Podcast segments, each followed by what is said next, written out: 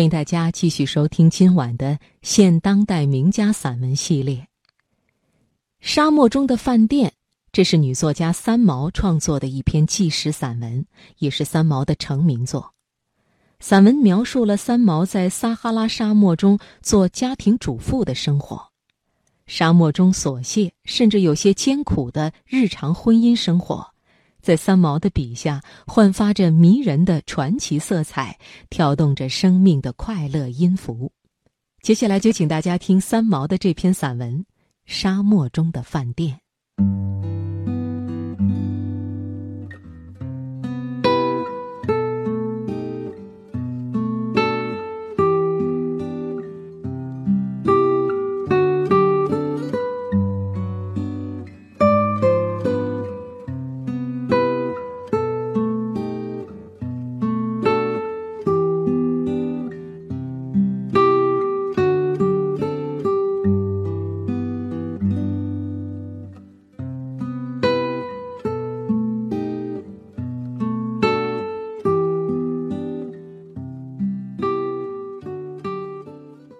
我的先生很可惜是一个外国人，这样来称呼自己的先生，不免有排外的味道。但是因为语文和风俗在各国之间确有大不相同之处，我们的婚姻生活也实在有许多无法共通的地方。当初决定下嫁给荷西时，我明白的告诉他，我们不但国籍不同，个性也不相同。将来婚后可能会吵架，甚至于打架。他回答我：“我知道你性情不好，心地却是很好的，吵架打架都可能发生。不过我们还是要结婚。”于是，我们认识七年之后，终于结婚了。我不是妇女解放运动的支持者，但是我极不愿。在婚后失去独立的人格和内心的自由自在化，所以我一再强调，婚后我还是我行我素，要不然不结婚。荷西当时对我说：“我就是要你你行你素，失去了你的个性和作风，我何必娶你呢？”好，大丈夫的论调，我十分安慰。做荷西的太太，宇文将就他。可怜的外国人，人和入这两个字教了他那么多遍，他还是分不清。我只有讲他的话，这件事总算放他一马了。闲话不说，做家庭主妇第一便是下厨房。我一向对做家事十分痛恨，但对煮菜却是十分有兴趣。几只洋葱，几片肉，一炒变出一个菜来。我很欣赏这种艺术。母亲在台湾知道我婚姻后，因为河西工作的关系，要到大荒漠地区的非洲去，十二分的心痛。但是因为钱是河西赚，我只有跟了饭票走，毫无选择的余地。婚后开除不久，我们吃的全部是西菜。后来家中航空包裹飞来接济。我收到大批粉丝、紫菜、冬菇、生力面、猪肉干等珍贵食品，我乐得爱不释手。加上欧洲朋友寄来罐头、酱油，我的家庭中国饭店马上开张。可惜食客只有一个，不付钱的。其实母亲寄来的东西要开中国饭店实在是不够。好在荷西对中餐完全没有概念。他看看我这个大厨神气活现，对我也生起信心来了。第一道菜是粉丝煮鸡汤，荷西下班回来总是大叫：“快开饭啊，要饿死了！”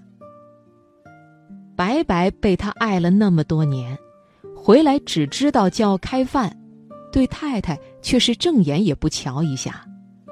我这黄脸婆倒是做的放心。话说，第一道菜是粉丝煮鸡汤，他喝了一口，问我：“哎，什么东西呀？中国细面吗？你岳母万里迢迢替你寄细面来？不是的，是什么？再给我一点，很好吃。”我用筷子挑起一根粉丝，说：“这个呀叫做鱼。”鱼，他一呆。我说过，我是婚姻自由自在化，说话自然心血来潮，随我高兴。这个呀是春天下的第一场雨，下在高山上，被一根一根冻住了，不容易买到啊。荷西还是呆呆的，研究性的看着我，又去看看盆内的雨，然后说：“你当我是白痴？我不置可否。”你还要不要？回答我，吹牛大王，我还要。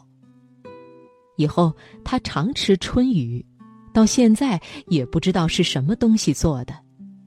有时想想荷西很笨，所以心里有点悲伤。第二次吃粉丝是做蚂蚁上树，将粉丝在平底锅内一炸，再撒上搅碎的肉和汁。荷西下班回来，一向是饿的，吃了一大口粉丝。什么东西？好像是白色的毛线，又好像是塑胶的。都不是，是你钓鱼的那种尼龙线，中国人加工变成白白软软的了。我回答他，他又吃了一口，莞尔一笑，口里说道：“怪名堂真多，如果我们真开饭店，这个菜可卖个好价钱。”那天他吃了好多尼龙加工白线。第三次吃粉丝，是夹在东北人的盒子饼内，与菠菜和肉搅得很碎，当饼馅儿。他说：“这个小饼里面你放了鲨鱼的翅膀，对不对？”我听说这种东西很贵，难怪你只放了一点点。我笑得躺在地上。以后这只很贵的鱼翅膀。请妈妈不要买了，我要去信谢谢妈妈。我大乐，回答他：“快去写，我来译信。”有一天，他快下班了，我趁他忘了看猪肉干儿，赶快将藏好的猪肉干儿用剪刀剪成小小的方块，放在瓶子里，然后藏在毯子里面。恰好那天他鼻子不通，睡觉时要用毛毯。我一时忘了我的宝贝，自在一旁看那第一千遍《水浒传》。他躺在床上，手里拿个瓶子，左看右看。我一抬头，哇，不得了！所罗门王宝藏被他发现了，赶紧去抢，口里叫道：“哎，这不是你吃的，是药，是中药。我鼻子不通，正好吃中药。”他早塞了一大把放在口中，我气急了，又不能叫他吐出来，只好不想了。怪甜的是什么？我没好气的回答他：“喉片，给咳嗽的人顺喉咙的。肉做的喉片，你又当我是白痴？”第二天醒来，发觉他偷了大半瓶去送同事们吃。从那天起。只要是他同事看见我都假装咳嗽，想再骗猪肉干吃。反正夫妇生活总是在吃饭，其他时间便是去忙着赚吃饭的钱，实在没多大意思。有天我做了饭卷，就是日本人的寿司，用紫菜包饭，里面放些肉松。河西这一下拒吃了。什么？你居然给我吃印蓝纸、复写纸！我慢慢的问他：“你吃不吃？”不吃。好，我大乐，吃了一大堆饭卷。张开口来，我看。他命令我：“你看，没有蓝色，我是用反面复写纸卷的，不会染到口里去。”反正平日说的是唬人的话，所以常常胡说八道。你是吹牛大王，虚虚实实，我真恨你。从实招来是什么？你对中国完全不认识，我对我的先生相当失望。我回答他，又吃一个饭卷。他生气了，用筷子一夹夹了一个，面部大有壮士一去不复返的悲壮表情。咬了半天吞下去。是了，是海苔。我跳起来大叫：“对，真聪明！”中国东西快吃完了，我的中国饭店也舍不得出菜了，西菜又开始上桌。荷西下班来，看见我居然在做牛排，很意外又高兴，大叫：“要半生的，马铃薯也炸了吗？”连给他吃了三天牛排，他却好似没有胃口，切一块就不吃了。是不是工作太累了？要不要去睡一下再起来吃？黄脸婆有时也温柔。不是生病，是吃的不好。我一听，一下子跳起来，吃的不好。你知道牛排多少钱一斤？不是太太，想吃鱼，还是岳母寄来的菜好。好了，中国饭店一星期开张两次，如何？你要多久下一次雨啊？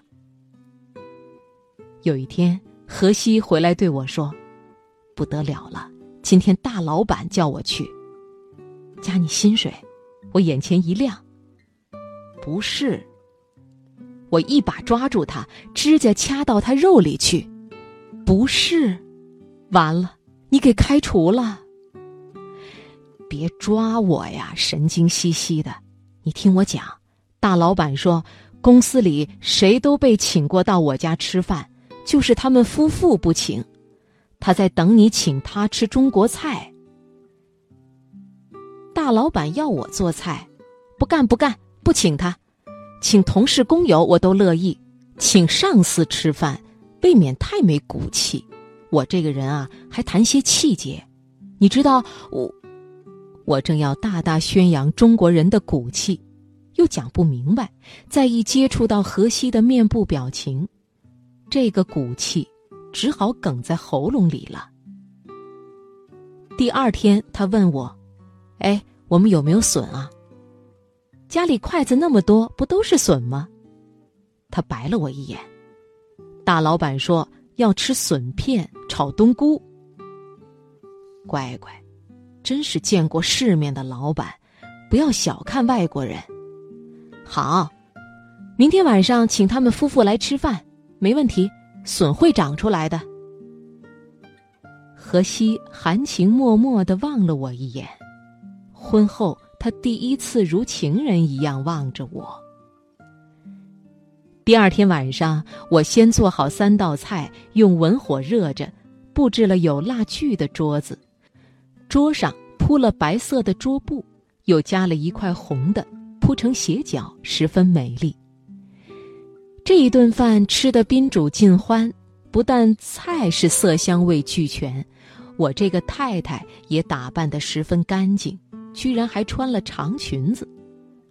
饭后，老板夫妇上车时特别对我说：“如果公共关系室将来有缺，希望你也来参加工作，做公司的一份子。”我眼睛一亮。这全是笋片炒冬菇的功劳。送走老板，夜已深了，我赶快脱下长裙，换上牛仔裤，头发用橡皮筋儿一绑，大力洗碗洗盆，重做灰姑娘状，使我身心自由。荷西十分满意，在我背后问：“喂，这个笋片炒冬菇真好吃，你哪里弄来的笋？”我一面洗碗一面问他：“什么笋？今天晚上做的笋片啊！”我哈哈大笑：“哦，你是说小黄瓜炒冬菇吗？什么？你骗了我还不算，还敢去骗老板？我没有骗他呀，这是他一生吃的最好的一次嫩笋片炒冬菇，是他自己说的。”荷西将我一把抱起来，肥皂水洒了他一头一胡子，口里大叫：“万岁！你是那只猴子，那只七十二变的，哎，叫叫什么？”我拍了一下他的头：“齐天大圣孙悟空，这次不要忘记了。”